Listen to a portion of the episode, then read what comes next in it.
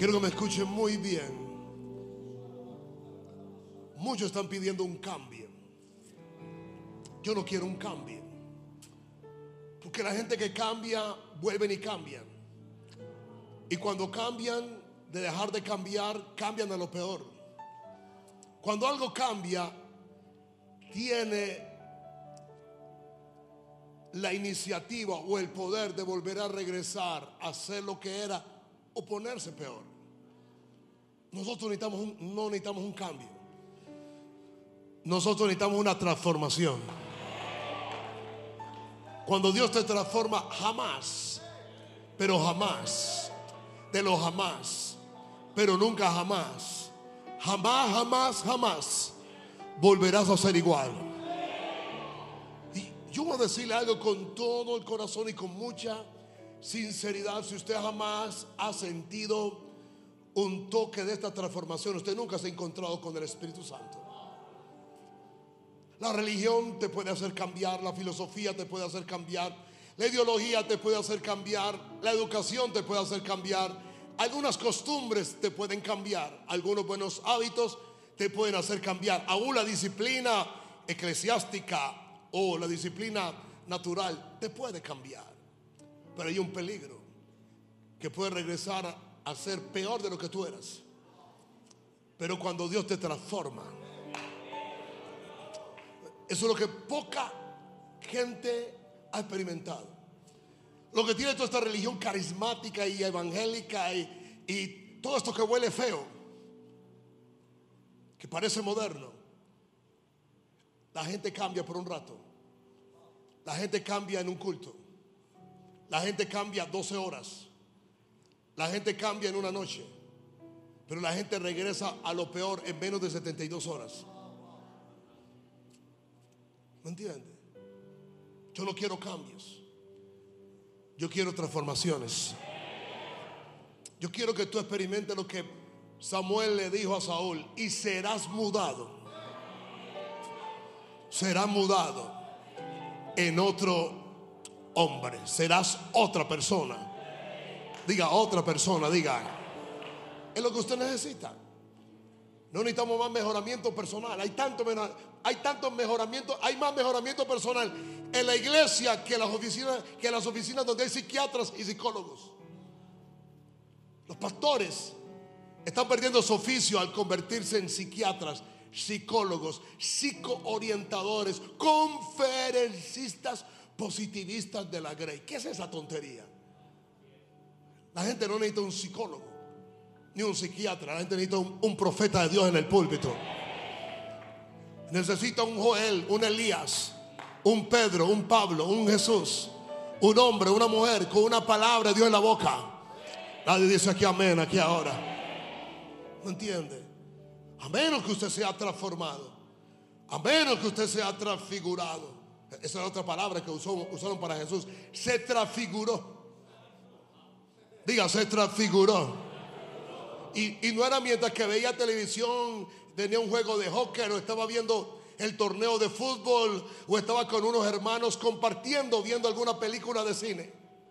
No, mi Biblia dice, entre tanto que oraba. Diga, entre tanto que oraba, su apariencia se hizo otra. La gente en la iglesia no cambian por una sola razón, no oran. Nadie que se acerca a Dios se quedará igual. Alguien está aquí conmigo, por favor. Nadie que depende del Espíritu Santo se quedará igual. Nadie que aprenda a estar delante de Dios a esperar delante de Él y a quedarse en su presencia. No importa lo que pase o no pase, suceda o no suceda, escuche o digan, esa persona, ese creyente, ese hijo de Dios va a prevalecer. Y déjeme decirle antes de que se siente, las transformaciones que usted no sufra, luego se van a convertir en sus peores enemigos para lo nuevo que Dios trae. Porque Dios nunca va a colocar algo nuevo dentro de un espíritu viejo. ¿Alguien me está escuchando aquí? Y Dios nunca te va a promocionar más allá de la profundidad de tu corazón. Dios nunca te dará algo más allá que tu corazón pueda soportar. Dios nunca te dará algo más allá de lo que tu actitud de corazón pueda mantenerte. Así que Dios no te va a destruir. Así que si alguien me está escuchando y dice que no tiene tiempo para Dios por muchas ocupaciones que el mismo Dios le colocó, es una mentira. Es una mentira. Si alguien me puede decir a mí, no, es que tanto que tengo que hacer, tanto que tengo que estudiar, tanto que tengo que conquistar y, y alcanzar que no me queda tiempo ni para ir para la iglesia. Yo le tengo una palabra de Dios en esta noche. Eso no te lo dio Dios. Se quedaron frío aquí ahora. Mi Biblia dice es que la bendición de Jehová la que enriquece. Y no añade ni una onza de desesperación, de tristeza, de amargura, ni de preocupación con lo que trae. Oh, gloria a Dios, aleluya. Alguien está aquí conmigo, por favor, en esta noche. Esta es una noche de liberación. Santo sea el Señor. Ah, algunos demonios que usted tiene por ahí metidos. Dije, demonios que usted tiene por ahí metidos. Oh Padre bendito. Hay, hay una tipología en tres rangos de demonios que están siempre dentro de los creyentes. ¿Alguien, puede discutir, oh pastor, ¿cómo se atreve usted a decir que un creyente tiene demonios? Yo tengo Biblia. Tengo Biblia. Hechos 5.2. Vamos a ver si lo colocan ahí para que la gente se pueda sentar. Yo no dije Proverbios 10.22. Hechos 5.2. Póngale 3.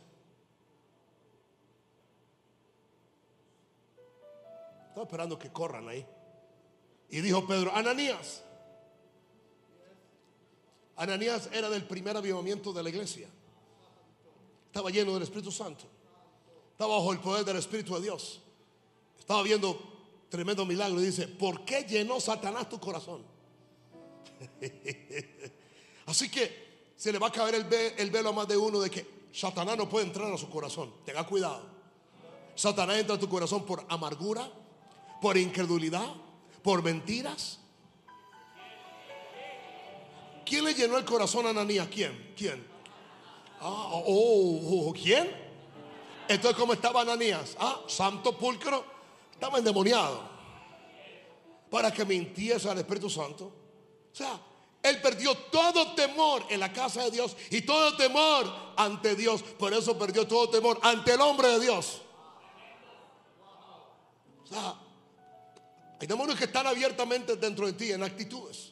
Hay demonios que están esparcidos en tu cuerpo y te están enfermando. Pero hay demonios, escúchame bien, ni demonios educados de alta clase, educativa, intelectual, que están metidos dentro de ti en doctrinas de hombres y sistemas de hombres que tú crees que es verdad y una mentira que está dentro de ti. Esos demonios no hacen, ¡ah! no. Esos demonios refutan todo lo que un profeta dice. Son los demonios que siempre te quieren conectar con lo lógico, con lo natural, con lo irracional. Hace dos noches me escribe una mamá desesperada. Mi niña tiene, creo, que tenía dos derrames cerebrales. Está muriendo. ¿Qué, ¿Qué puedo hacer? Yo le dije solamente una cosa. Cree por un milagro. Porque para el que cree.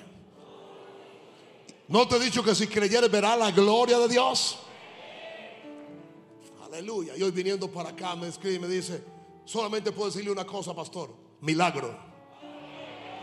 Milagro. La niña está comiendo normalmente, conscientemente, en cabasha. Diga, milagro, diga. Y ahora déjeme hacer una oración por usted. Levante la mano derecha. Derecha. Esto, esto aquí como, como en un juzgado. Pero usted está ahora bajo ante el tribunal de Jesús ahora. Padre, ahora en el nombre de Jesús, toda palabra ociosa, toda palabra determinativa de tus burladores, de tus destructores, de todo aquel que se ha levantado a decir palabras de pobreza, de escasez, de destrucción, de enfermedad, de apatía, de atraso. Todo aquel que ha declarado sobre ti que no avanzarás, que no cambiarás, que no serás transformado, que nunca prosperarás, que siempre estarás en derrota, que tu matrimonio se va a destruir, que nunca vas a alcanzar el propósito de Dios. Toda voz de burlador que se ha levantado contra ti, contra la iglesia, que ha traído sobre ti un espíritu de ruina, de fracaso, de, de tragedia. Oh, caballa, yo lo arrastro en el nombre de Jesús. Ahora, oh Dios, levántate en medio de tu pueblo en esta noche y libértalos. Liberta las mentes, liberta las conciencias, liberta los corazones, liberta, oh Dios, las familias, liberta a los hijos, liberta las finanzas.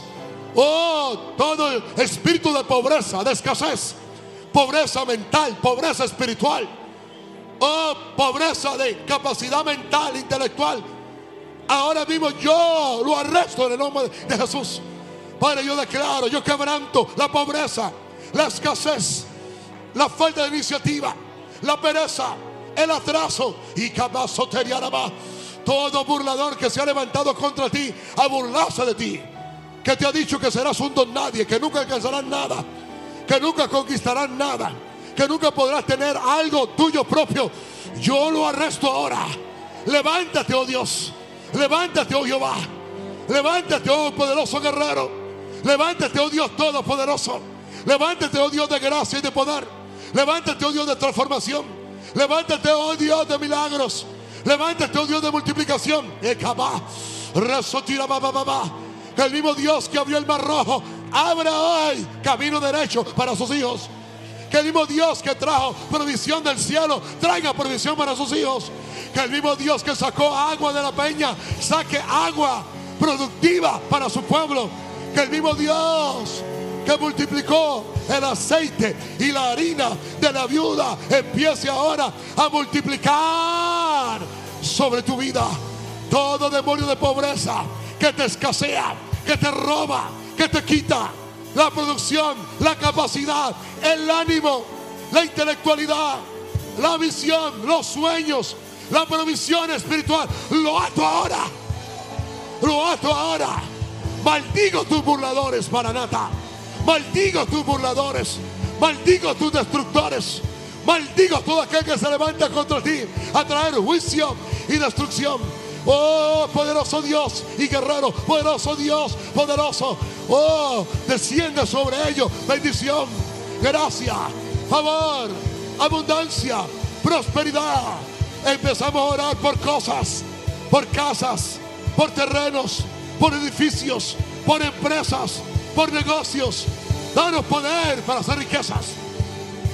Danos poder para hacer riquezas. Ahora sí, levanta dos manos y clame y clame, clama, Señor, cierra la boca de mis burladores.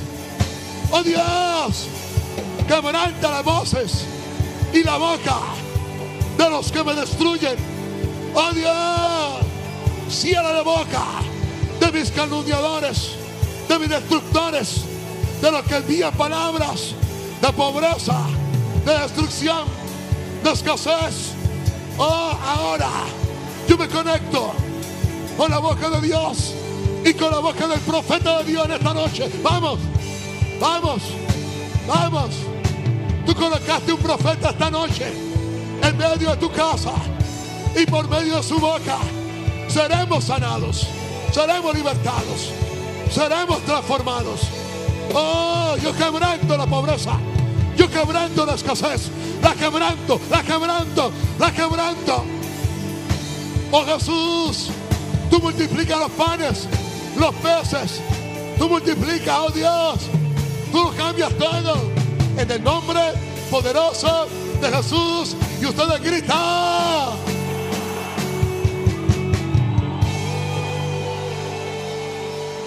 Sinceramente pensé que iban a gritar mejor que eso. Sinceramente pensé que iban a gritar como gente libertada de la pobreza.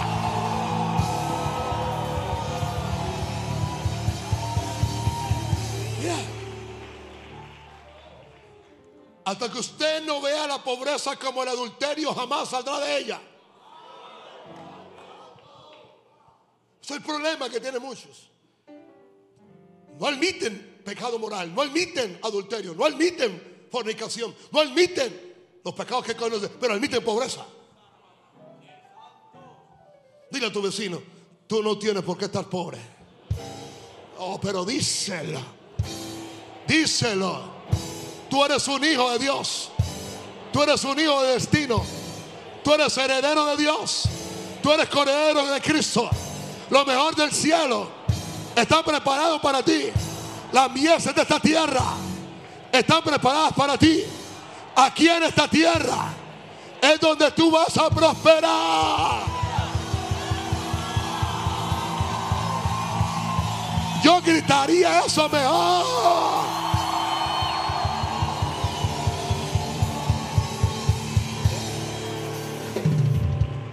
Pero aquí vienen los ajustes de mi posición doctrinal y cultural. Es normal. No es normal que yo esté en pecado, pero es normal que yo esté en pobreza. No es normal. Digo conmigo, no es normal. Levanta la mano y diga, Señor, háblanos. Señor, ministranos. Y Señor, transfórmanos. Transforma esta mente una vez por todas. Padre, coloca mi mente a la altura de la capacidad, en la aceleración de lo que hay en el espíritu del hombre de Dios. Que mi espíritu ahora despierte.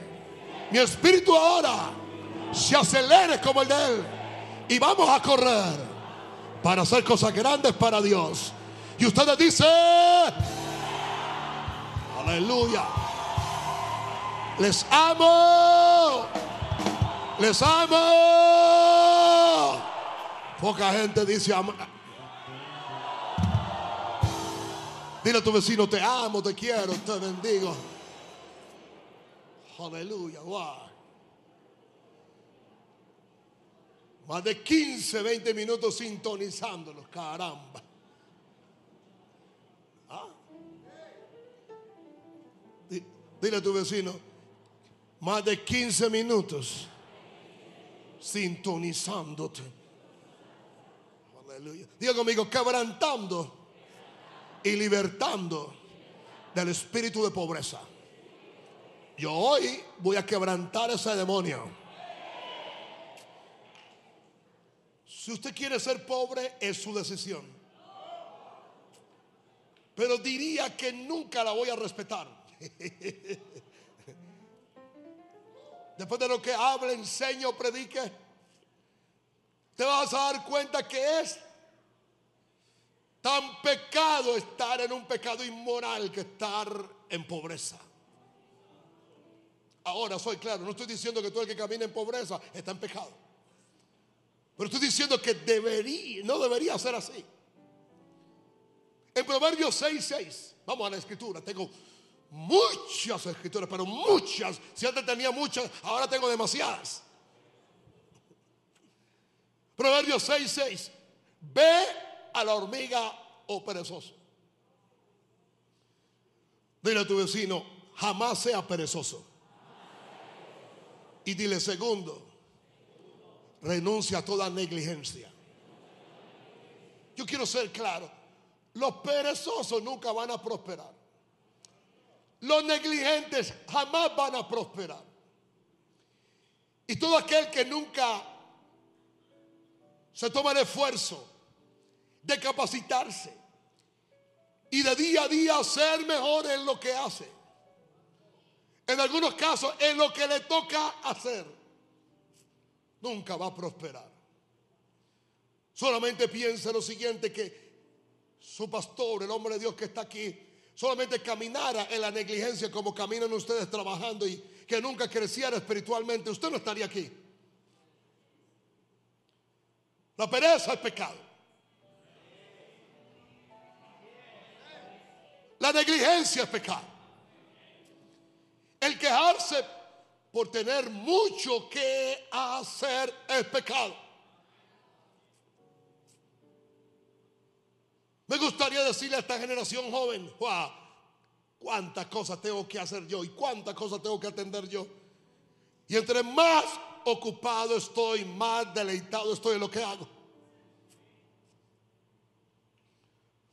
Nunca un vago va a prosperar.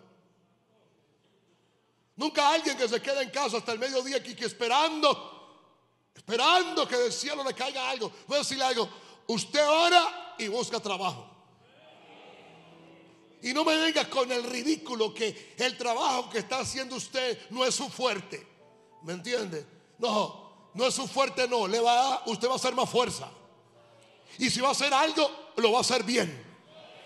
Alguien dijo, y si no, no voy a hacer nada. Y aquí le voy a resolver el problema. Por eso es que en tu vida nunca has hecho nada. El que nunca ha hecho nada en su vida, nunca ha alcanzado nada. Y entonces dice, mira sus caminos y sé sabio. La cual no teniendo capitán, ni gobernador, ni señor, prepara en el verano su comida. se prepara. En otras palabras, entiende el ciclo de siembra y cosecha. Entiende el ciclo del trabajo continuo. Entiende el ciclo que si no trabaja, no come. Cuán negligente son algunos creyentes que por orgullo físico, por orgullo espiritual, no son capaces de someterse a un trabajo porque lo están exigiendo y entonces por su negligencia dejan de trabajar y su familia sufre necesidad. Ah, pero yo, yo, yo también tengo derecho. El único derecho suyo es callarse la boca y trabajar. Ah, pero eh, el patrón mío quiere que trabaje como un burro. Esa es la posición tuya. Dios no quiere que trabajes como un burro. Dios quiere que trabajes con el favor de Dios y la gracia de Dios. Mi Biblia dice que el que no provee para los suyos es peor que un incrédulo. Si un hijo no puede proveer para su casa y para sus padres, no sirve para nada, aunque hable mucho en lenguas. Algunos quieren espiritualizar los dones, oficios y gracias que tienen. Al tratar de decir que si se meten de lleno a buscar a Dios, se mete de lleno a buscar a Dios. Y en la quincena, dile a tu mamá que haga papas en lenguas, carne en lengua. Y que te frite la lengua será porque no hay nada, porque tú no trabajaste.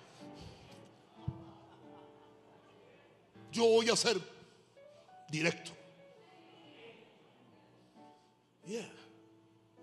Diga, preparen el verano su comida. Dice, y recogen el tiempo de la siega su mantenimiento. Y vuelve y repite el verso 9. Perezoso, ¿hasta cuándo has de dormir? Alguien dice, no, yo, yo me despierto temprano, pero vives todo el día soñoliento, durmiendo en un sueño que nunca se te va a cumplir. Hay una gente a, nombre de, libertad financiera para montar sus propios negocios. Lo que están es soñando y están es dormidos. Por favor, si tú nunca has sido alguien bueno haciendo algo para alguien, ¿cómo crees que tú eres bueno para dirigir? El asunto de muchos es que no quieren tener un patrón, un jefe o un supervisor y ser excelentes ahí. Y ser forjados ahí y trabajar ahí y esforzarse ahí y esperar el buen tiempo de Dios para lo que Dios tiene para ellos. ¿Cuándo te levantarás de tu sueño? Hay gente que tiene mucho sueño. Yo conozco gente que están destruyendo a su familia diciendo que viven por fe y no trabajan. ¿Quién le dijo a usted que vivir por fe no es trabajar? Alguien dijo, no, yo voy a hacer lo que mi pastor o mi padre espiritual hace. Mira, es que Dios a mí me lo mandó a hacer, a ti no. A mí Dios me buscó cuando yo estaba trabajando. Y voy a decirle algo, si tú quieres que Dios te busque para mandarte a hacer algo, más vale que Dios, Dios busca siempre al que está trabajando. Dios nunca busca al que no está trabajando. Dios nunca brega con vagos y perezosos. Si yo tuviera cero o tuviera una duda de lo que Dios me mandó a hacer, Simplemente le digo al Señor, dime quién es la persona idónea para hacer esto. Y yo tranquilamente le entrego a este altar, le entrego a esta iglesia, le entrego a este ministerio y me voy a trabajar en lo secular. Porque trabajaría más suave. Dormiría más. Comería más.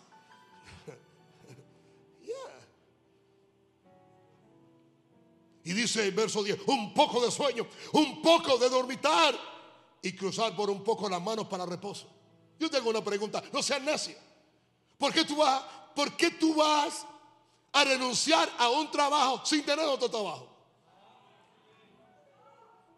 ¿Qué es lo que tú sabes hacer que te hace tan único que automáticamente te van a dar trabajo en otro lugar? Yo sé por qué renuncias, por orgullo. Yo sé por qué renuncias, por negligente. Por favor, si nunca aprendiste a trapear, vas a aprender a contar. Por favor. Si nunca sabes limpiar una fachada, ¿cómo tú vas a manejar una empresa? Si no sabes fritar cinco empanadas, ¿cómo tú vas a ser el mejor chef de Colombia? Sueños. Gente que se meten en una película que no es y, tratan de disfrazarlo como algo espiritual. No, lo que tú vas a hacer ahora, lo vas a hacer. Y el Dios del cielo es el que te mira. Y dice, y cruzar por un poco las manos para reposo, porque el perezoso siempre quiere. Oh, no, falta el que se quedó viendo e-, ese desastroso partido. Y tonto partido. En vez de escuchar una palabra que puede cambiar su vida. El perezoso siempre quiere descansar, siempre quiere reposar y siempre quiere vacacionar. Nunca tienen para darle el reino de Dios, pero siempre tienen para salir a pasear. Las comunas son especiales. En los fines de semana y en los puentes no queda ni uno. Nunca tienen con qué comer, nunca tienen un pasaje, nunca tienen, con, nunca tienen salud pública, pero siempre hay para pasear. Porque no son sabios. Y yo, yo vuelvo y repito y vuelvo y reitero el estatus mío y el estatus de mi mujer y el estatus de mis hijos no lo da ni un restaurante ni una sala de cine. Me la da el Señor. Mi abuelo tenía un dicho muy hermoso. Dice, papito, no estires mucho la sábana porque te quedan afuera los pies. Y algunos tienen gripa en los pies. Dice, y así vendrá tu necesidad como caminante. Y diga conmigo, y tu pobreza, diga. Diga como hombre armado. Escúcheme bien.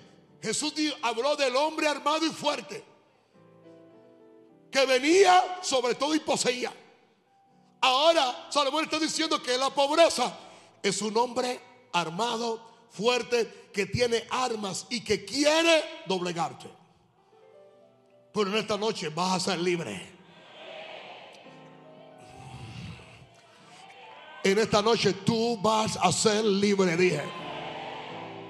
El mismo Dios que multiplicó la harina y el aceite en la casa de la viuda es el mismo Dios que puede multiplicarlo todo. El mismo Dios que sacó la muerte de aquella olla echándole sal y, echando aquel asunto puede cambiar tu casa para siempre. El mismo Dios que multiplicó los panes y los peces porque estaba Jesús puede multiplicar tu casa para siempre. Ahora, la falta de fuerza en el ser humano es la pobreza. Falta de fuerza. Falta de intensidad. Falta de seriedad. Parece que estos muchachos son muy inteligentes, pero como que los hicieron de azúcar. Hoy en día si un trabajador no descansa cada ocho días, wow, y que, le da yo no sé qué tragedia en la cabeza, yo no sé qué, qué le da, y que, le da un estrés aquí allá. Cuando nosotros trabajamos, había un descanso cada seis meses.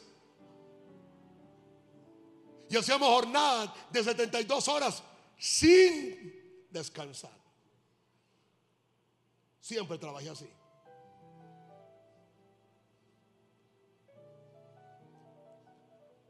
Y usted ve una generación que siempre están cansados. Siempre están extenuados. Siempre están disminuidos. Si no hay fuerza, nunca habrá prosperidad. Y tiene que haber fuerza mental, fuerza emocional, fuerza, fuerza espiritual, fuerza física. Como que hay que volverle a dar a esta generación caldo de calambombo. Ellos ni saben qué es eso. Solamente conocen esas hamburguesas estúpidas que lo que hacen es que le da, los engorda. Perdone que hable de esa manera. Pero hay una fuerza que viene del Espíritu. Hay una fuerza que viene de todo aquel que quiere progresar. Hay una fuerza de todo aquel que quiere ser próspero. Que no importa dónde está trabajando y lo que está haciendo, siempre quiere hacerlo bien y siempre quiere hacer más allá de lo que le mandaron a hacer. Proverbios 10, 15. Las riquezas de ricos son ciudad fortificada y el desmayo de los pobres es su pobreza. Colóqueme en el verso, por favor, arriba para que yo lo lea. El desmayo de los pobres es, es diga, es desmayo, diga, desmayo. Usted no puede desmayar. Usted no puede desmayar. Dije, usted no puede desmayar. Porque mucha gente depende de usted en su casa.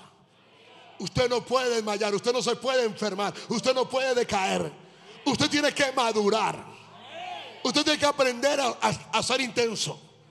¿Cómo es posible que una bruja, un brujo o un trabajo fuerte te sacó de tu, de tu, de tu trabajo laboral? Porque que tú no soportas. ¿De qué tú eres? ¿Qué es lo que son? Flojos. Pero son flojos que saben orar en lengua y que tienen que un sueño, una visión. Me da risa. Me da risa. Dios nunca prosperará a una mujer que se queda en casa haciendo nada. La pobreza viene para viene por retener más de lo que debes dar y poder manejar. Yo voy a decirte algo, solamente el porcentaje alto de lo que tú das es lo que tú puedes manejar. Yo conozco gente que dice, wow, cuando, ¿cómo me gustaría dar 10 millones de pesos? Wow, para el reino de Dios. Yo solamente le digo, 10 más de tu sueldo. Oh, es que no me alcanza. Son fantasías. Diga fantasías. Proverbios 11, 24. Hay quienes reparten y le es añadido más. Proverbios 11, 24. Hay quienes reparten y les es añadido más. Y hay quienes retienen más de lo que es justo, pero vienen a pobreza. ¿Por qué? Porque dice el verso 25, el alma generosa será prosperada. Cuando aquí son generosos. Y el que saciare, él también será saciado. Recuerda que la pobreza no te hace deseable. Así que te vas a salir del grupito donde dicen es una barriada de humildes. Eso no existe, es mentiras. Es una expresión cultural mentirosa. Wow, es una barriada de gente humilde donde el papá viola a la hija. Wow, qué humildad. Es una barriada de gente humilde que si tú le pisas un callo a cualquiera te pega tres puñaladas. Wow, qué humildad. No confundas pobreza con humildad. Tú puedes ser una persona muy próspera y al mismo tiempo muy humilde. Muy sencilla. Muy generosa y no te ocultes bajo ese espíritu de pobreza.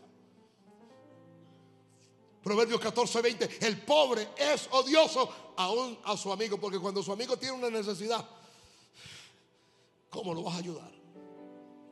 Mira, defiende tu pobreza y el día de mañana, ¿con qué tú vas a ayudar a tu madre? A tu padre, a tus hijos.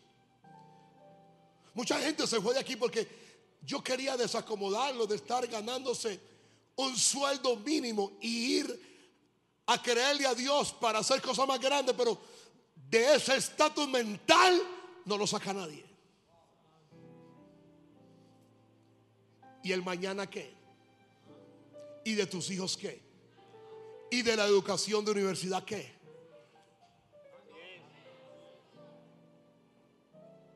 ¿Eh? Yo sé que iba a tocar una gran llaga. Iba a tocar a los Lázaros de la pobreza. Los pensamientos del diligente lo llevarán a la abundancia. Diga, los pensamientos. Porque como el hombre piensa en su corazón, tal es él. Si todavía tú dices, los ricos, es que todavía tú te consideras, pobre. Aquellos que se creen que son los que más tienen, tú te consideras que no tienen nada. Y es un estado mental que tú no has podido romper porque no le has creído a Dios. Proverbios 21, 5. Los pensamientos del diligente ciertamente tienden a la abundancia. Dios te creó a ti para grandes cosas, por favor. Y Dios está interesado en que tú progreses, tú prosperes, tú madures, tú te levantes, tú progreses, tú prosperes, para que ayudes al reino y ayudes a tu hermano. Ah. La pobreza es una opresión por causa del pecado y la maldición que te condujo a lugares tenebrosos, asolados y desiertos. Digan lo que digan. Hablen lo que hablen. Es una maldición. Digan conmigo, es una maldición. Ay, Dígalo. Repítalo. Dígalo más veces. No tener pasaje para venir a la iglesia. No tener con qué alimentar mis hijos. No tener con qué pagar un arriendo. No tener con qué mandar mis hijos al colegio. No tener con qué hacer la obra de Dios. Y esa maldición se va a romper en esta noche en el nombre de Jesús. Usted va a tener suficiente para usted, para su casa, para los suyos, para el reino de Dios, para el prójimo y para ayudar a su hermano.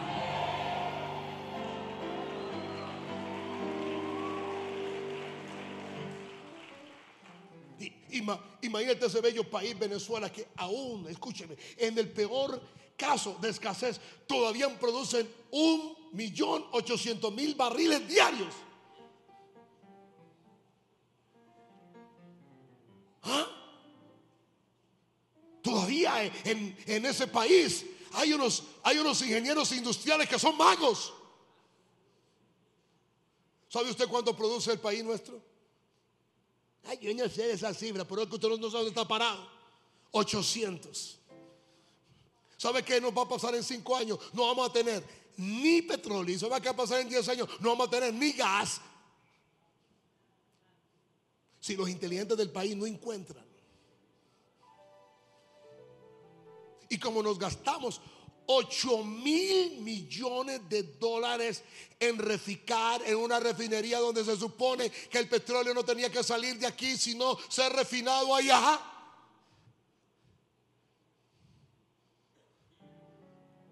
Nos venden la gasolina más cara del planeta. Hoy yo no sabía eso, con razón.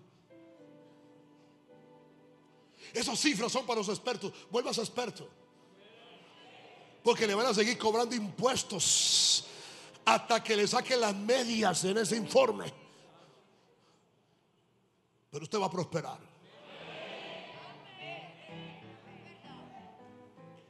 Tenemos una biodiversidad, biodiversidad de país.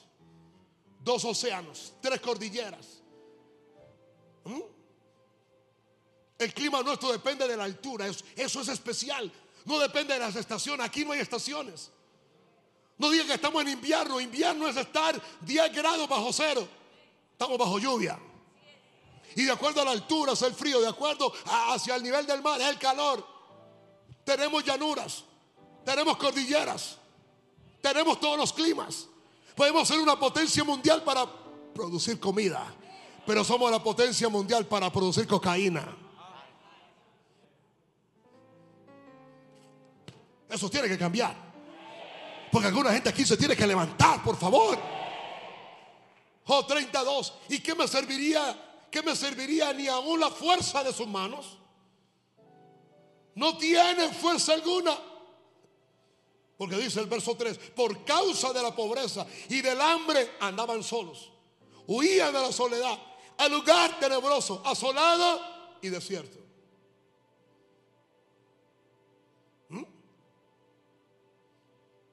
Recogían malvas entre los arbustos, raíces de enebro para calentarse. Hace 50, 68 años. La Gran Corea, antes de, antes de Japón irrumpir y dividirla.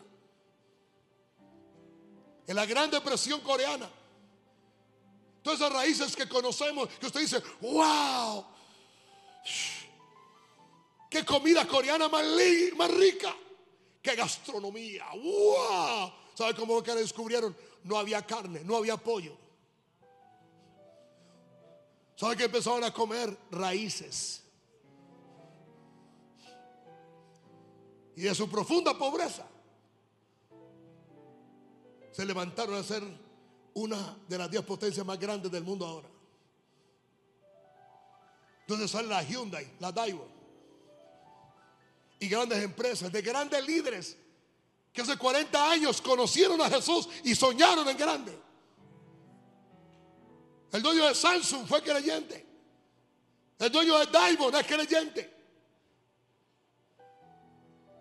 Obviamente que cuando el, patriarca, que es el pionero, se levanta, todo funciona, pero cuando viene la primera o la segunda o la tercera generación que nacen en la riqueza, se olvidan de Dios.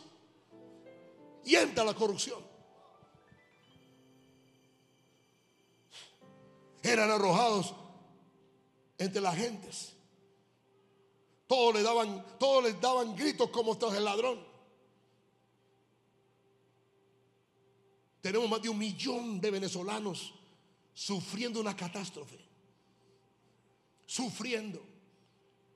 ¿Tú crees que es normal que ellos pasando eh, el alto que los conduce entre Cúcuta a Bucaramanga, que se me va el nombre, mueran ellos por falta de oxígeno, por altura, por caminar, porque le dio un paro respiratorio? ¿Eso es normal? Gente desesperada dejando a sus hijos llorando. Miles mueren de cáncer en Venezuela porque tienen que comer de la basura. Y tú que te comes tres platos de comida y que deprimido. Que tienes trabajo y que deprimido. Deberías arrepentirte.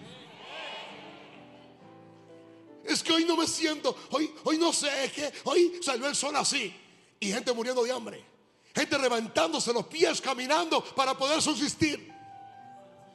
Gente pidiendo en, los semáforos para vivir con 13 mil pesos, para guardar 10 mil, para mandar a Venezuela para los suyos.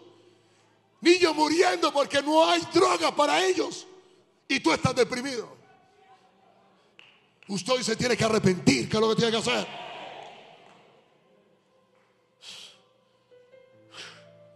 Necesitamos músculo financiero.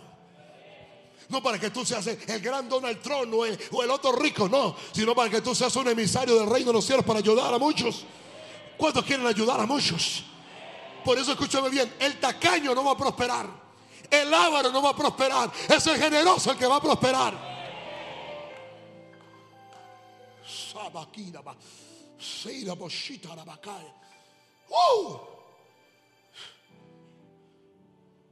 Tú debes odiar la pobreza cuando un niño muere porque no tienen con qué comprarle una vacuna. Debes odiarla. Tú debes odiar la pobreza al saber que se levanta una generación de niños que no han podido desarrollar a su capacidad el DHD de su cerebro porque por cinco años estuvieron desnutridos. Debes odiar eso.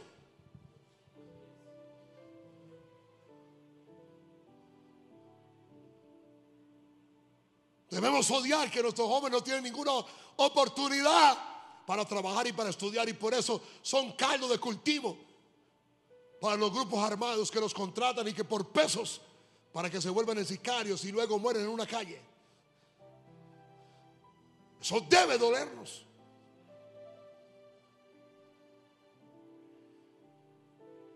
Debe, dolerte de un sistema comunista o socialista que no da oportunidad a la gente. Y las niñas en Cuba se acuestan por un rollo de papel higiénico. Se acuesta con un malvado tipo, extranjero, descarado. Yo brego todos los días en el poblado con, con los americanos. A uno los amo y a otro los miro bien feo. Y lo primero que digo a la cara es, ¿tú crees que yo soy indígena? Yo pendejo no soy. ¿A qué vienen? A consumir droga. ¿A qué vienen? A turismo sexual. ¿A qué vienen? A dañar nuestras niñas.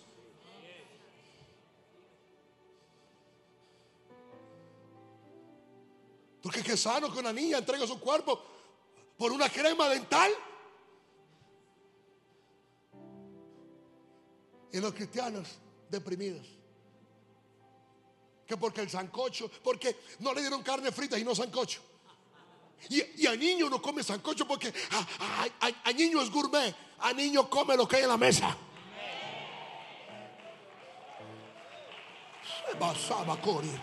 A niño come lo que hay en casa. A niño empuja lo que hay en casa. A, niño aprende a cuidar lo que hay en casa. A niño cree con sus padres y ora en casa. A niño estudia. Oyeron jovencitos.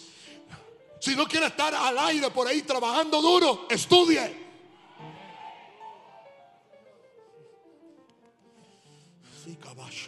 me quiero meterme por dentro. Y hoy voy a terminar bien tarde porque se lo voy a meter completo. Habitaba en, las barrancas de los arroyos, en las cavernas de la tierra y en las rocas. Bramaban entre las matas y se reunían debajo de los espinos. Pero levante su mano derecha. Cuando, cuando una mano derecha le van a tomar una foto. Ángel de Dios, tomen la foto a cada uno de ellos. Dile, Dios, despierta mi oído de mi corazón y líbrame de la pobreza. Baje la mano. ¿Sabe dónde empieza su pobreza? Cuando usted oye la voz de Dios y no la obedece. ¿Sabe dónde empieza su pobreza? Cuando usted escucha la autoridad del profeta de Dios y no le hace caso.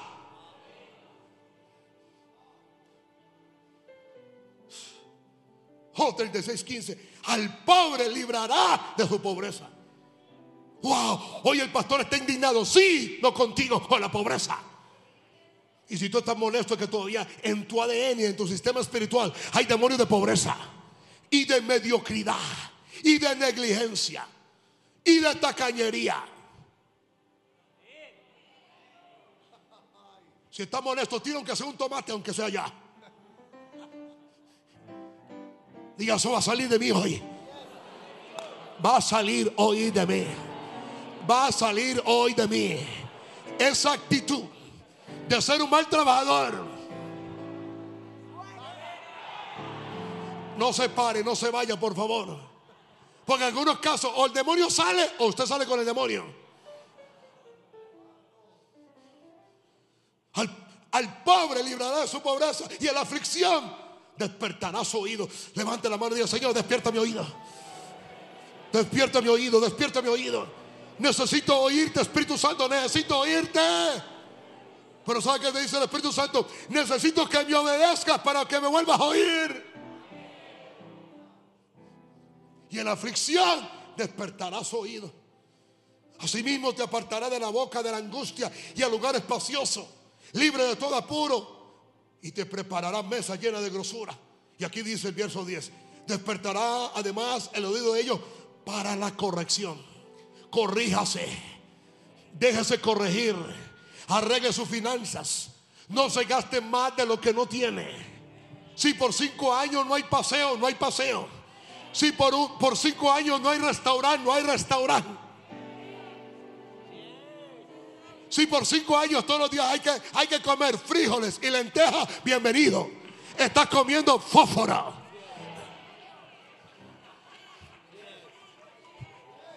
Si por cinco años tienes que ahorrar, tienes que ahorrar.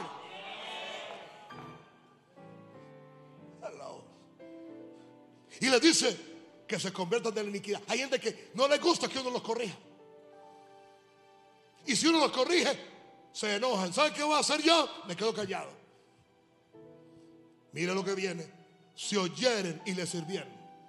Tú oyes para servir, tú no oyes para hacer lo que tú quieres. Acabarán sus días en bienestar. La palabra ahí es prosperidad. Y sus años en dicha o placer. Pero si no oyeren, serán pasados a espada y perecerán sin sabiduría. Argentina lleva tres décadas que no ha querido oír a Dios. Y ahora están en la peor de las peores crisis económicas, aún peor que la que ocurrió hace 20 años. ¿Y qué quiere usted con el dólar a 3.100 y punta? No empiece a orar. Y dice que el que no oye, diga, perecerán sin sabiduría. El que no sabe oír a Dios para corregirse nunca tendrá sabiduría. El que oye a Dios y se corrige, el cielo dice, Él es sabio. Corrige al sabio y te amará. Corrige al necio y te odiará. El sabio dice, tremenda palabra. El necio dice, wow, nos dieron palo. Nos dieron palo, wow, nos apalearon.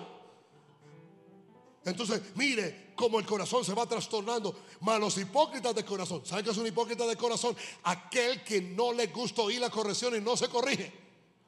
Atesorará para sí la ira y no clamar y no clamarán cuando él los atare. Fallecerá el alma de ellos en su juventud y su vida ante los sodomitas. Estoy calentando motores apenas.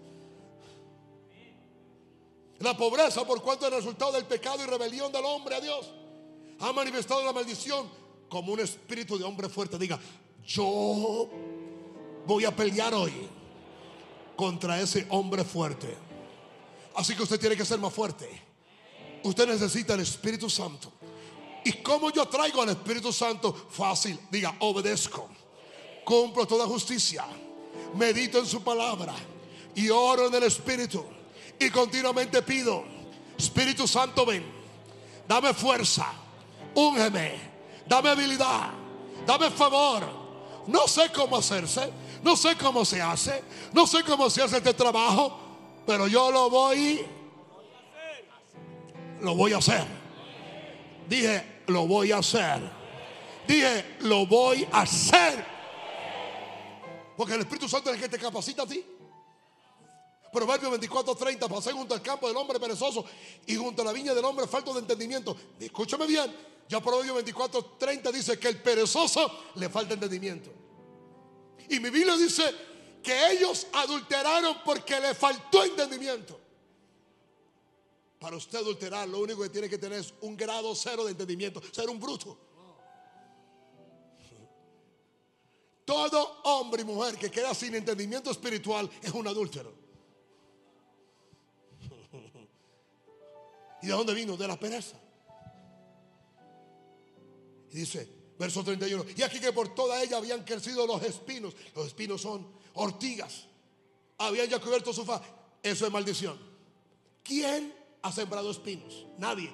¿Quién sembró espinos? Nadie. ¿Cómo vino los espinos? En el momento que Adán pecó y desobedeció a Dios, los espinos empezaron a crecer en su jardín. Voy a decirte algo, ¿hay espinos en tu jardín? ¿Hay espinos en tu casa? ¿Hay espinos en tus finanzas? ¿Hay espinos en tu empresa? Están haciendo la maldición. Qué interesante. Qué interesante. Que Satanás pensando que él iba a humillar a Jesús, estaba cumpliendo la profecía para que la maldición de la pobreza sobre ti se quitara. ¿Mm? ¿Dónde fue que el hombre quedó pobre? En sus sienes, en su mente. ¿Ah? Adán pensaba como Dios, le colocó el nombre a los animales como Dios. Y cuando Dios vino y miró todo, dijo, wow, el hombre piensa como nosotros. Pero después de que desobedeció, había un espino en el huerto del Edén. Satanás en Getsemaní preparó una corona de qué? De espina. ¿Dónde se lo colocó? En las sienes. Y entonces ahora con qué te comunica? Con la mente de Cristo. Toda maldición de pobreza mental. Y voy a decirte algo. Y te lo voy a tirar redondita. No me interesa no me interesa cómo te pongas. Si tú tienes problemas para leer, para meditar la palabra, tú tienes un problema de pobreza mental.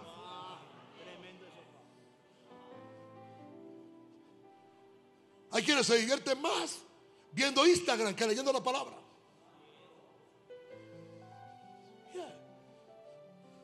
Esos ortigas y esos espinos van a ser destruidos en esta noche y su cerca de piedra estaba ya destruida. Miré, lo puso en mi corazón, lo vi, tomé consejo.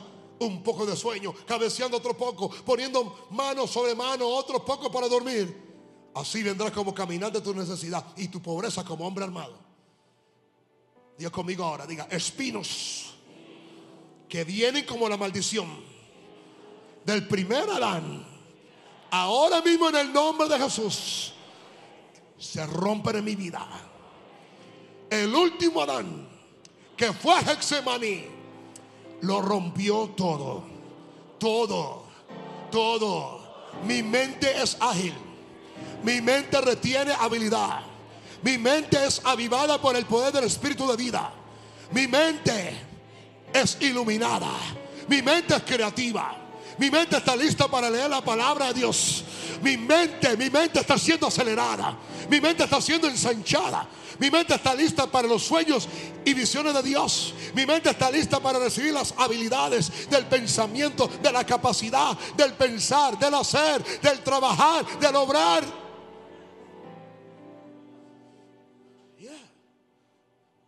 Génesis 6, 3, 17, Génesis 3, 17. Y al hombre dijo, por cuanto obedeciste la voz de tu mujer y comiste del árbol que te mandé diciendo, no comerás de él, maldita será la tierra por tu causa. Cuando usted desobedece, la tierra suya es maldita. La tierra suya es su cuerpo, la tierra suya es su casa, la tierra suya es su mujer, la tierra suya es su esposo, la tierra suya es sus hijos, la tierra suya es la gente que está bajo su autoridad, la tierra suya es el lugar geográfico que Dios le dio a usted en autoridad. Así que a usted le conviene que yo sea un hombre de obediencia. Dile a tu vecino, obedece una vez por todas y ya. Dice, maldito será la tierra por tu causa. Con dolor comerás de ella todos los días de tu vida. Espinos y cardos te producirán y comerás plantas del campo. Con el sudor de tu rostro comerás del pan hasta que vuelvas a la tierra, porque de ella fuiste tomada, pues polvo eres y al polvo volverás. Antes Dios no había dicho eso. Antes del pecado, Dios nunca creó al hombre para morir. Ahora, el último Adán cargó una corona de espina en su sien o enfrente para quitar de medio de ti toda maldición. Diga, Él quitó de mí toda maldición. ¿Me puede mirar acá? ¿Dónde fue la primera parte que Jesús derramó sangre? En Getsemaní fue el lugar. ¿Y en su cuerpo en qué parte? Dice que entre más oraba, las sienes en sus, cabellos capilares se rompieron. O sea que la lo primero que la primera gota de sangre de Jesús fue en las sienes. No fue por golpe, fue por oración. Él se desgarró rompiendo la maldición del hombre.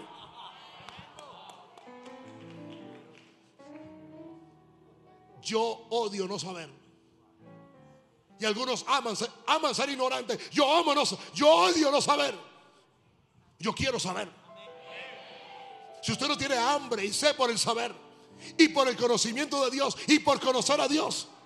El problema del mundo es que ellos quieren conocer para conocerlo todo. No, el, asunto de Dios es conocer a Dios para conocerlo todo.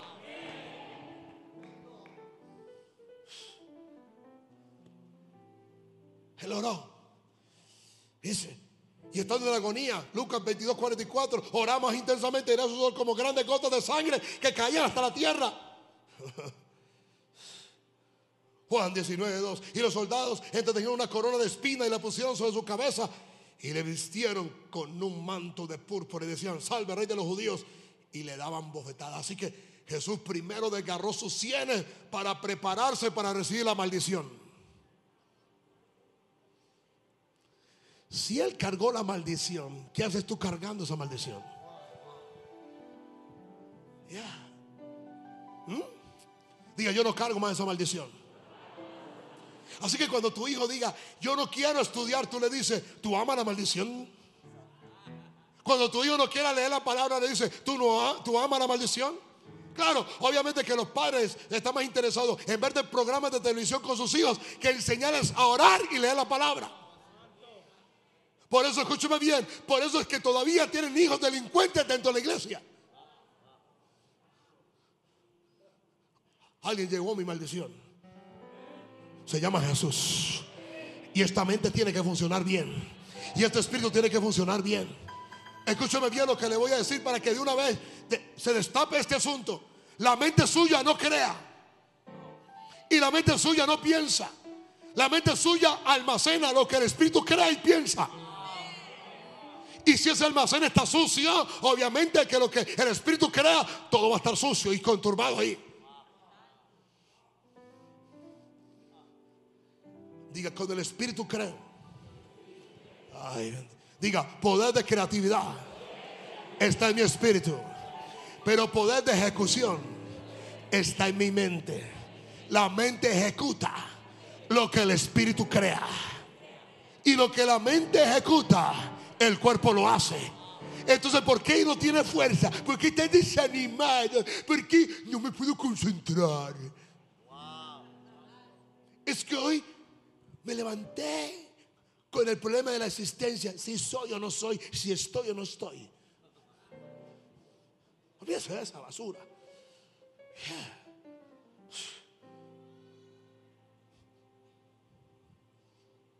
1 Corintios 2.16, porque ¿quién conoció la mente del Señor? ¿Y quién la instruirá? Más nosotros. Repítanse eso siempre. Más nosotros. Poca gente.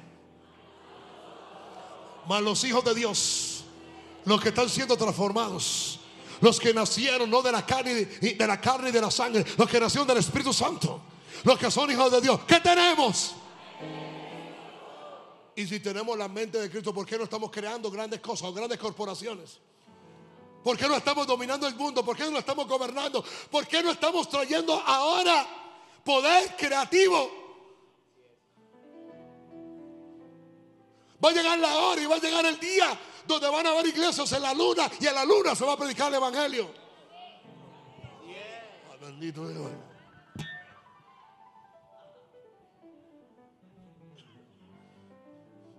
Un hombre parceló y patentó cierto territorio de la luna por ser el primero y ya la está vendiendo.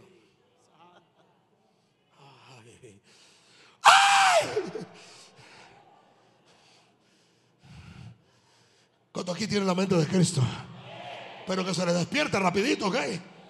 Y si no, entonces hace esta oración. Cristo me redimió de la maldición de la ley. Hecho por nosotros maldición porque está escrito, maldito todo el que es colgado en un qué. Jesús estaba desnudo. ¿Sabe qué fue lo que vistió a Jesús? Su propia sangre. Jesús, que, ¿cómo estaba en la cruz? Desnudo, con hambre, sin techo, enfermo.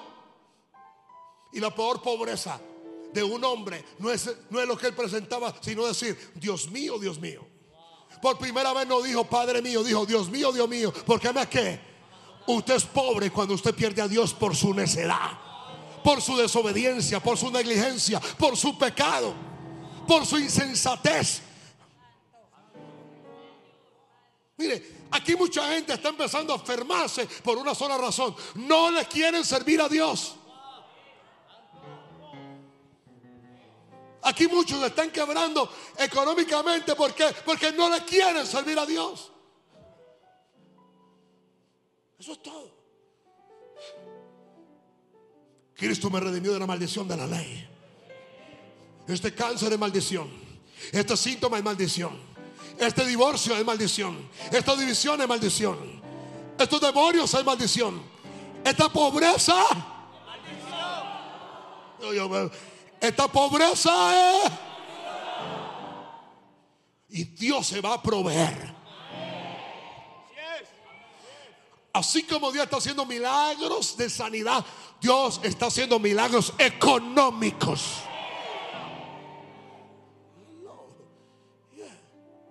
Alguien dijo, pastor, y si yo sueño el número de la lotería y juego y lo gano es del diablo, por favor es de Dios, llámeme que yo también juego. Déjese tanta tontería. Oh, lloro, Señor. ¿Por qué? ¿Por qué? Porque dame el número. Ah, que el Espíritu Santo me parece que mañana gana tal y tal, véanlo.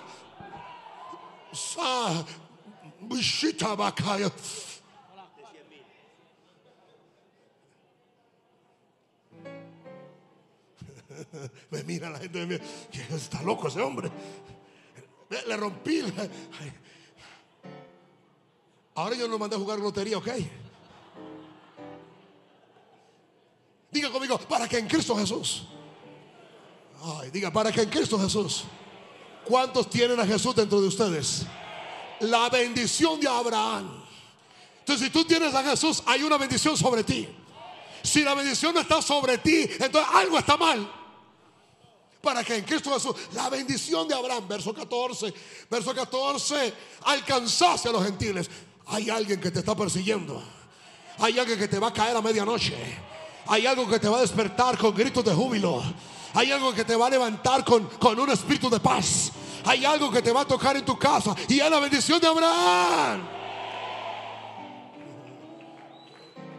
Pero dice, a fin de que por la fe recibiésemos la promesa del Espíritu. ¿Cuándo aquí recibieron el Espíritu Santo? Entonces, la bendición está sobre usted. Ahora, la pobreza aparece cuando el edificio construido con la palabra de Dios es cercado y destruido por la falta de dirección y la alimentación y falta de alimentación de la palabra de Dios.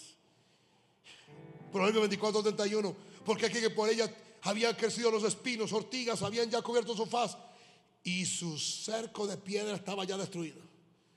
Cualquiera pues que me oye estas palabras y las hace, le compararé a un hombre prudente que edificó su casa sobre la roca. Mira, edifica primero tu empresa dentro de ti. Tu familia dentro de ti, tu integridad dentro de ti, tu sueño dentro de ti, tu visión dentro de ti, lo que tú vas a hacer dentro de ti, lo que tú vas a alcanzar dentro de ti. No importa cuánto tiempo te tome. Así que deja de jugar pelota y deja de ir al gimnasio y deja de estar por ahí en tanta diversión y concéntrate en buscar a Dios. Leer palabra, dejar palabra, meditar palabra, hacer un edificio fuerte aquí y empezar a decirle al diablo, al mundo, no más pobreza. Hasta que tu mentalidad cambie. Cambie completamente. Oh, oh, oh. Dice, descendieron lluvia, vinieron ríos, soplaron vientos, golpeó contra aquella casa y no cayó porque estaba fundada que sobre la roca, pero ya sabe el que edificó sobre la arena. Ahora, la pobreza manifiesta un espíritu de pereza. Diga, espíritu de pereza.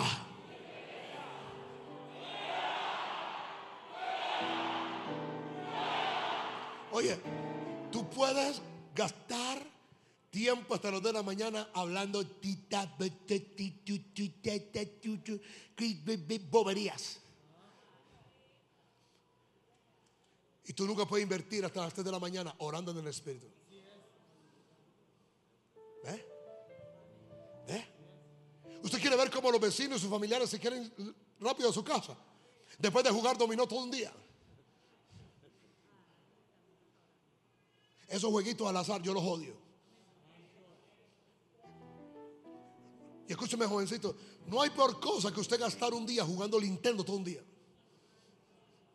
Es la cosa más estúpida que hay. Ellos, ellos no juegan billar, no juegan naipe, pero juegan Nintendo. Algunos ya se, se, les cambió hasta el copete que traían así ese. Dile a tu vecino y dile a tu, papá y a, todos los que están en tu casa que quieren comer. Dice, bueno, después de la comida vamos a hacer una meditación de la palabra y después vamos a orar aunque sea una hora. Todo el mundo se acuerda. Ay, mañana tengo que madrugar. Me acordé que mañana...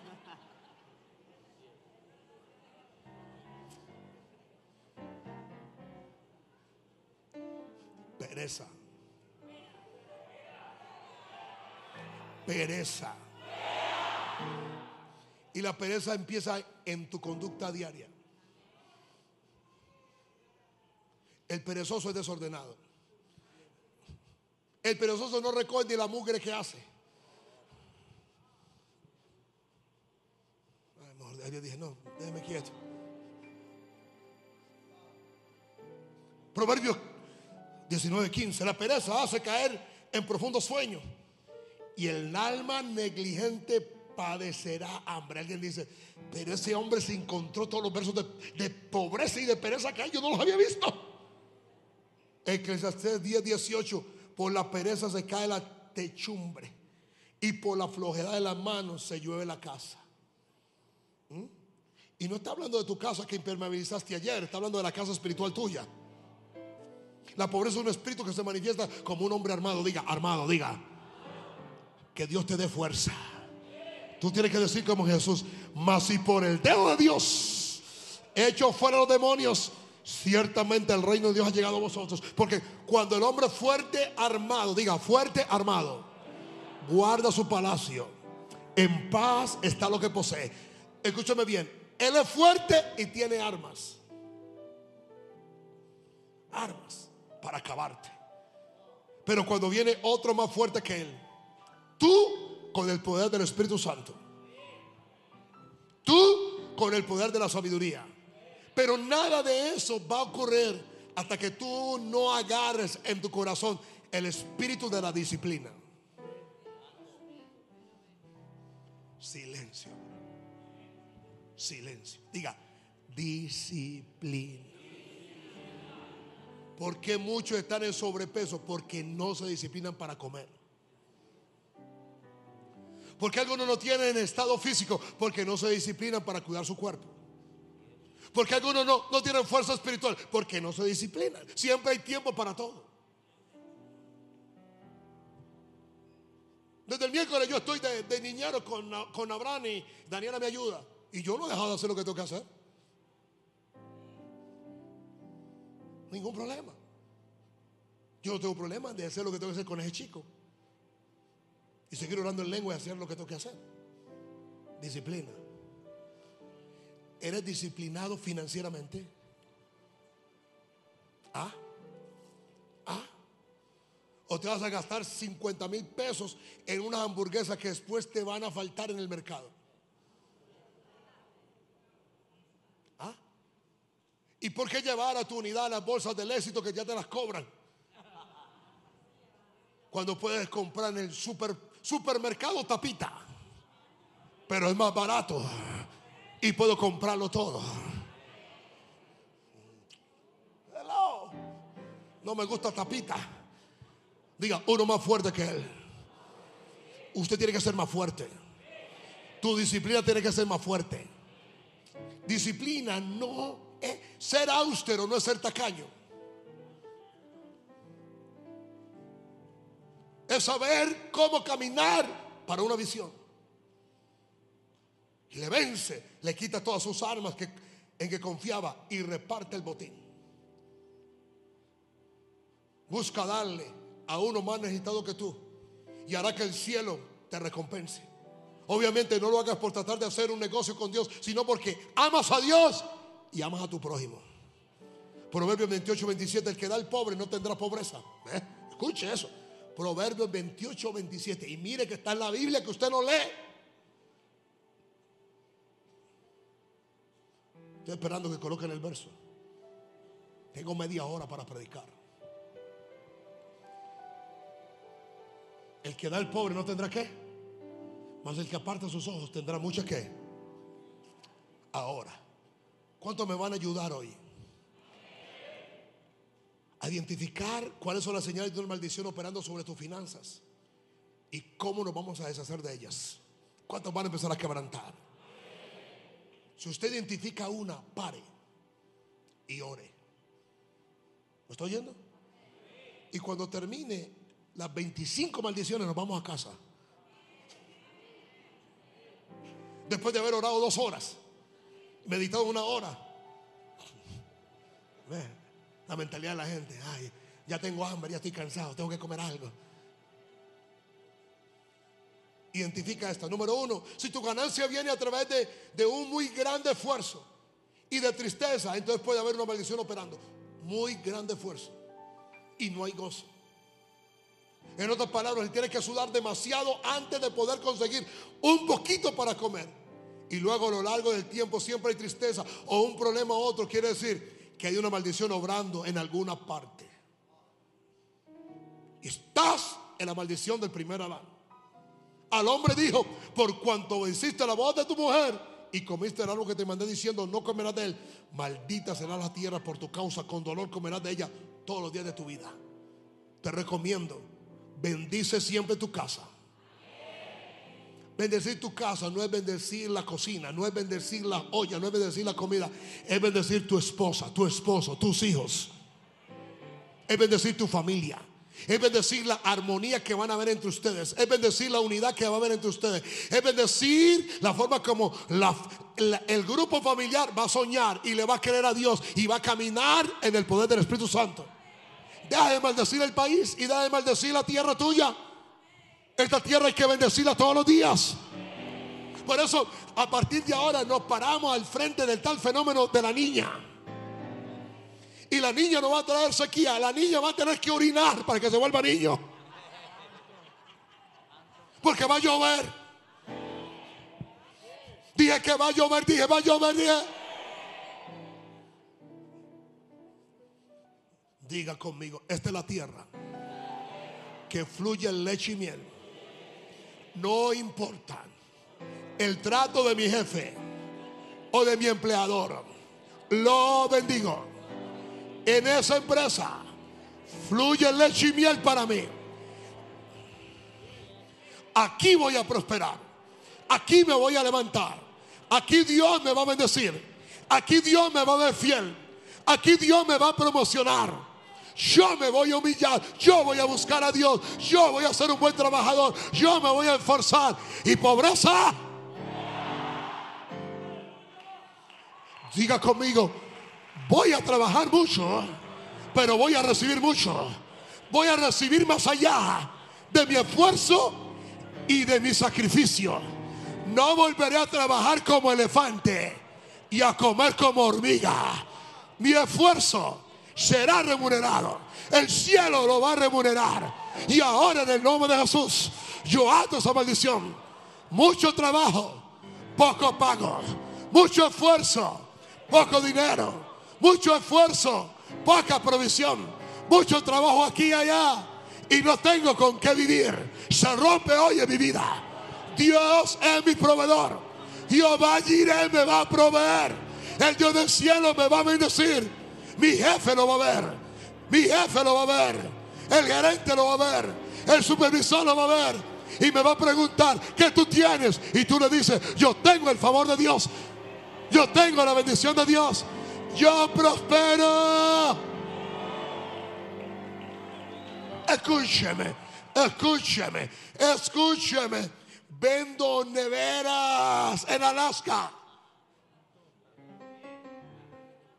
Y vendo ruanas a una cuadra y media del infierno.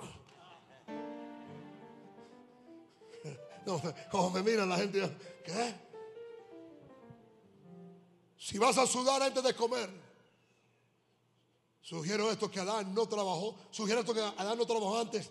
No, Dios le había pedido que cuidara el huerto y tuviera control sobre él y que comiera todo lo que quisiera. El punto es que el trabajo que él estaba haciendo antes de la maldición era fácil. Él hacía poco y cosechaba mucho.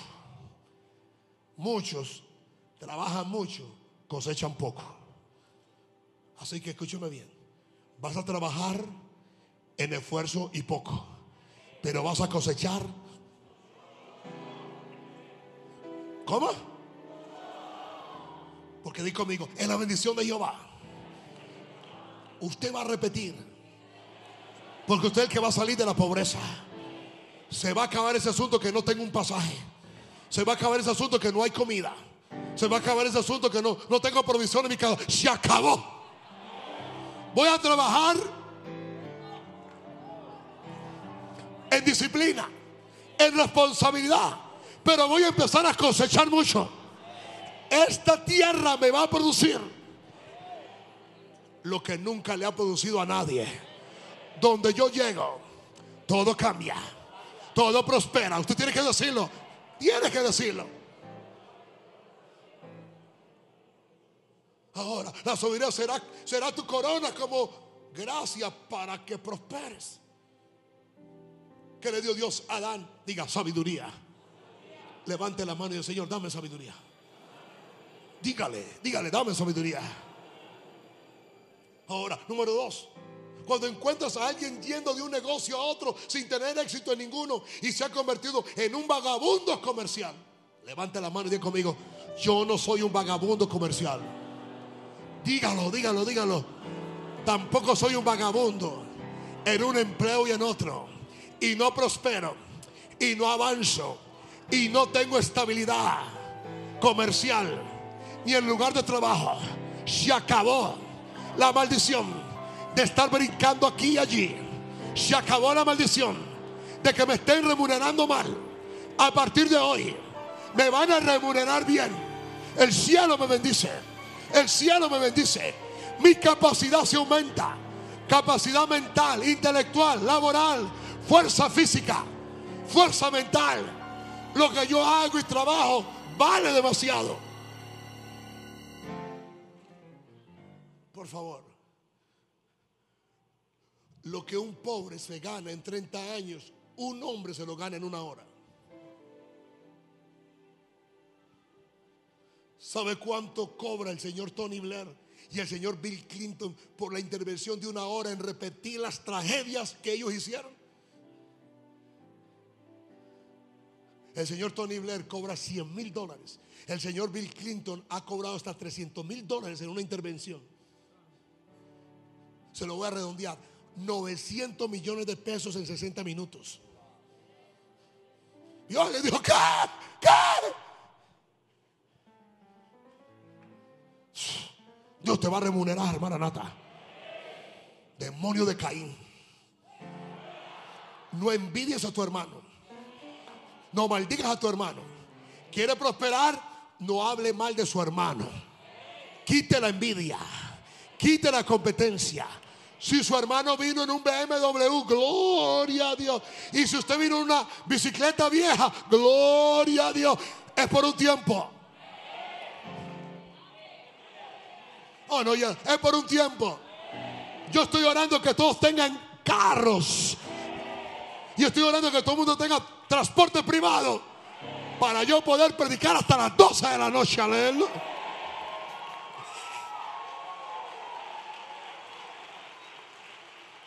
Dile a tu vecino, la envidia y el hablar mal de tu hermano te trae maldición.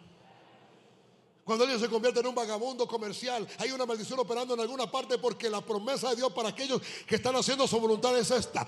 Acontecerá que si oyera atentamente la voz de Jehová tu Dios para poner por obra todos sus mandamientos, estas bendiciones, diga bendiciones, vendrán sobre ti y te alcanzará.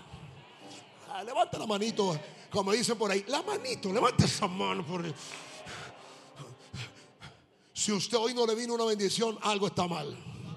Todos los días tienen que venir bendiciones. Por causa de la bendición. ¿Me entiende? Bendiciones que vienen a mi vida, a mi casa, a mi lugar de trabajo. Por causa tuya, Dios va a bendecir tu jefe. La maldición y el estancamiento de tu empresa se va a quitar. Porque las bendiciones están viniendo sobre ti. ¿A cuánto están viniendo las bendiciones? Dios no dice que tú vas a correr tras las bendiciones. En, cambio, Él dice que ella, que ella, las bendiciones van a correr tras de ti. Ellas te alcanzarán donde sea que vayas. O sea, Dios, Dios permite que tú vayas y te ubiques en un lugar. ¿Para qué? Para mandar la bendición donde tú estás. Obedece aquí y sirve aquí para que la bendición te siga allá. Ay, no me oyeron. Diga bendiciones. Diga bendiciones vendrán sobre ti poderosamente. Y cuando dice que son, son demasiadas y huye de ellas por el momento en que llega al lugar donde vas, otras bendiciones estarán esperándote en otro lugar. Así que no hay lugar en esta geografía que tú escapes que la bendición de Dios caiga sobre ti. Número tres. La forma para saber si una bendición está operando es cuando hay deterioro repentino y rápido de tu prosperidad. Se va así. Si tu productividad de pronto decae con rapidez entonces debe haber una maldición en operación. Puede que sientes que es porque las cosas están difíciles en el país. No. Cuando hay una maldición sobre un negocio o una persona en particular, cambios rápidos comienzan a suceder. En un año, una persona que está en, un clima comercial económico alto se puede convertir en alguien pobre en pocos días.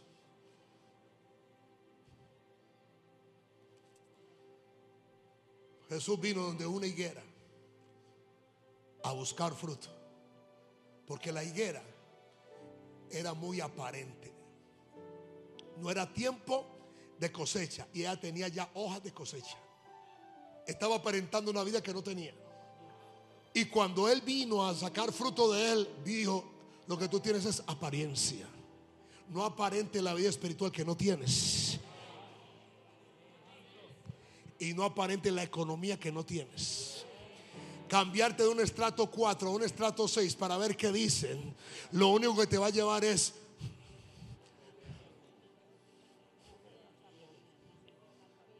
¿Estás listo para pagar una administración de, de- de tu unidad de más de un millón y medio? Ahí dice, oye, oye, eso es administración, eso es administración.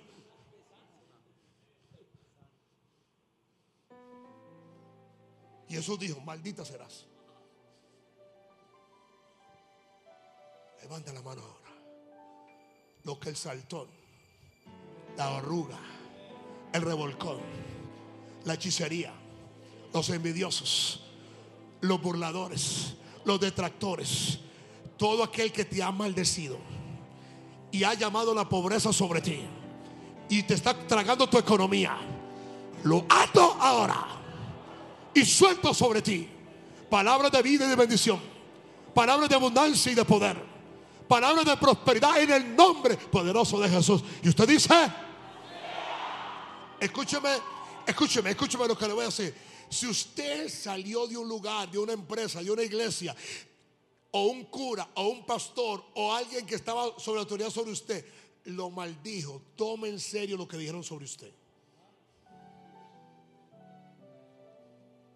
Es más, si por alguna razón tú le hiciste algo a tu mamá o a tu papá y tu papá y tu mamá te maldijeron, más vale que vayas donde ellos y les pidas perdón.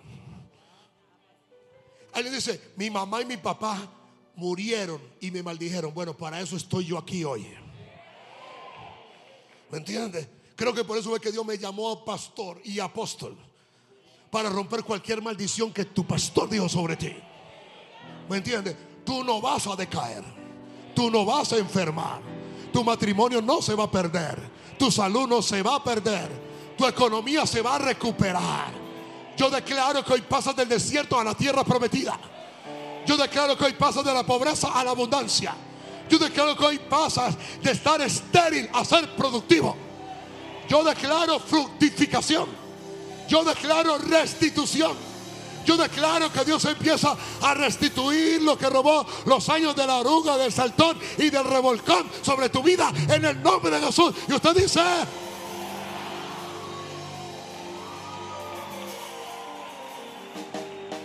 ¿por qué? Diga conmigo, los que están haciendo la voluntad de Dios, no estamos bajo maldición. Dile a tu vecino, a la voluntad de Dios, ala, ala, ala, ala.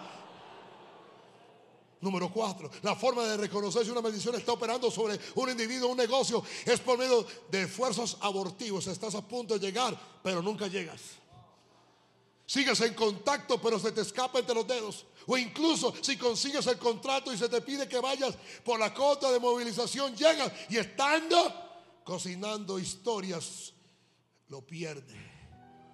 Y todo lo que haces, pensando, proyectando, se va como mantequilla entre los dedos. Tienes que ver algo operando debajo. Muchas veces se abren puertas y cuando es- estás a punto de cruzar la puerta se cierra. Una vez más, otra puerta se abre y quieres entrar, pero cierra otra vez. Muchas veces has gastado mucho dinero para llegar al lugar que quieres alcanzar. Justo antes que te lo entreguen, la puerta se cierra. Esto es porque una maldición está operando. Esto es el tiempo de maldición que operaba en Jericó. Tenían abundancia de agua, sus tierras eran llanura, muy hermosas, sus esposas quedaban embarazadas, pero no llegaban a dar a luz. Sus cabras y ovejas quedaban preñadas, pero la preñez era abortada. Esto es porque una maldición estaba puesta sobre esta ciudad. ¿Sabe qué? Los hombres de la ciudad dijeron a Eliseo, y aquí el lugar donde está colocada esta ciudad es buena, como mi Señor ve, malas aguas son malas y la tierra estéril. Está lloviendo maldición sobre tu vida. Hasta hoy. Levanta las manos. Y yo declaro que a partir de hoy, la lluvia del Espíritu, la lluvia de la bendición, la lluvia de la fructificación, el tiempo de la cosecha ha llegado. No más esterilidad. Toda puerta que el diablo ha cerrado, ahora mismo la irrumpimos, la rompemos, la atamos, la tumbamos en el nombre poderoso de Jesús. Levanta la mano, bendigo tu vida, bendigo tu casa, bendigo tu oficina, bendigo tu lugar de trabajo, bendigo tu empresa, bendigo tu mente, bendigo tus obras, bendigo la forma como haces el trabajo, bendigo tu forma de servir al Señor y serás bendito desde ahora obedeciendo a Dios en el nombre poderoso de Jesús y usted grita.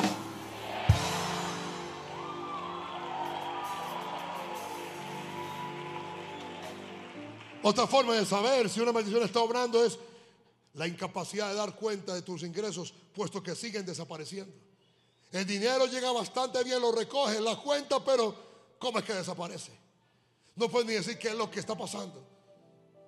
Si te vas a sentar en a calcular el dinero que ha llegado a tu mano por los últimos 10 años, te sorprenderás por la cantidad. Pero no puedes ver ningún logro obtenido con ese dinero. Sembráis mucho, recogéis poco. Coméis y no os hacíais. Bebéis y no quedáis satisfechos. Vestís y no calentáis. El que trabaja jornal recibe su jornal en saco roto. Digas, jornal en saco roto. Porque piensan en ello y no en la casa de Dios. Debemos volvernos a hacer la voluntad de Dios por encima de cualquier situación. Diga, yo voy a hacer la voluntad de Dios. No importa la presión, no importa el diablo, no importa los hombres, mi decisión es personal. Yo voy a hacer la voluntad de Dios. Y la sexta para terminar por hoy, por hoy. ¿Cómo la quitamos? Diga, uno, yo me arrepiento. Señor, perdón por ser negligente en mi trabajo para contigo. Ya no te quiero servir. Siempre estoy muy ocupado. Llego tarde a los cultos, me voy temprano, quizás en semana ya no voy, solamente vengo el domingo, el domingo vengo desanimado y no te presto atención y todo está llegando a un gran fracaso. Considera tus caminos. Ageo 1.5, pues ha dicho Jehová de los ejércitos, medita bien en vuestros caminos, medita bien.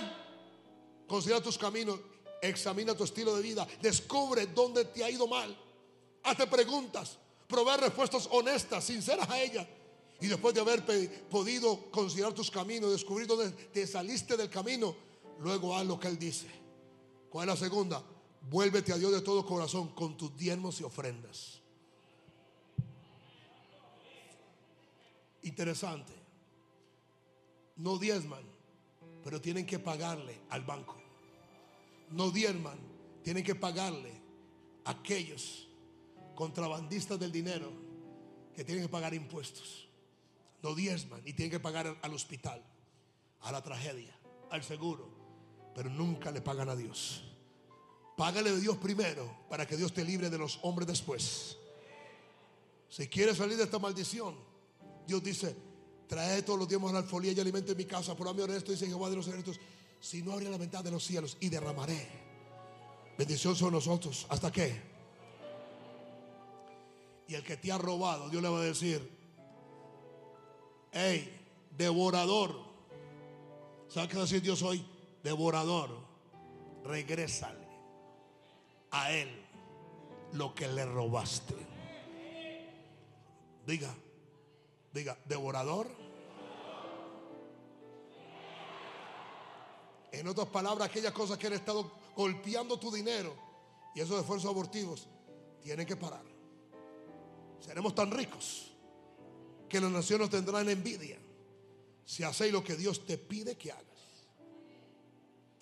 ¿Sabe usted que dueño y fundador de la Hyundai es un campesino del campo con segundo de primaria? Que llegó a la iglesia con más de 40 años y Dios le dio un sueño. La palabra no, no es Hyundai, es Daiwo. Significa sueño de Dios en coreano. Soñar en grande. Y no crea que la Daewoo se quebró. Ellos dejaron de fabricar carros y neveras y están fabricando barcos. Tercero, obedece en todo lo que te dice. Y está escrito en la palabra, diga, yo voy a obedecer. Yo voy a obedecer. Cuésteme lo que me cueste. Cuando Dios dice que quiere hacer grandes cosas, esas cosas tienen que ser violentamente grandes. De hecho, Dios llama grande, es lo que tú llamarías imposible. Cuando Dios dice, voy a hacer algo grande, tú dices, imposible. Pero yo le voy a creer. Se requiere de un solo milagro de Dios para levantarte del polvo y ponerte en el trono. Cuando Dios va a hacerlo, puede que no lo sepas, pero Él con seguridad cumplirá su propósito. La maldición en tu vida llegará a su fin si te arrepientes y haces todo lo que el Señor te pide que hagas. Yes. Lo que te ha robado tu paz, tu salud, tu mente, tu creatividad, tu oportunidad, tu propósito, tu destino y tu economía se termina hoy. Diga hoy, diga. Yo me vuelvo a Dios. Yo me arrepiento de todo corazón. Yo me regreso con mis diezmos y ofrendas. Yo soy sincero a Dios. Y hoy toda maldición se evapora de mi vida desde ahora y para siempre. Simplemente levante las manos y adore al Señor.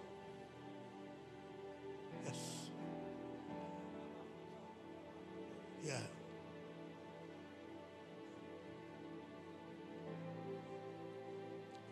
Kibasabakoya. Suteriba Shabakaya. Tuasita Babakori Rabasha. Dame el poder para hacer riquezas. Yo tengo la mente de Cristo. La tierra me regresa a su favor. Todo lo que yo hago prospera. Yo te obedezco, oh Dios. Yo te temo. Yo te sirvo. Yo camino para el reino de Dios. Soy prosperado. Soy prosperado. Soy exaltado. Soy levantado. Soy provisto. Soy ayudado. En el nombre poderoso de Jesús. Y ustedes dicen.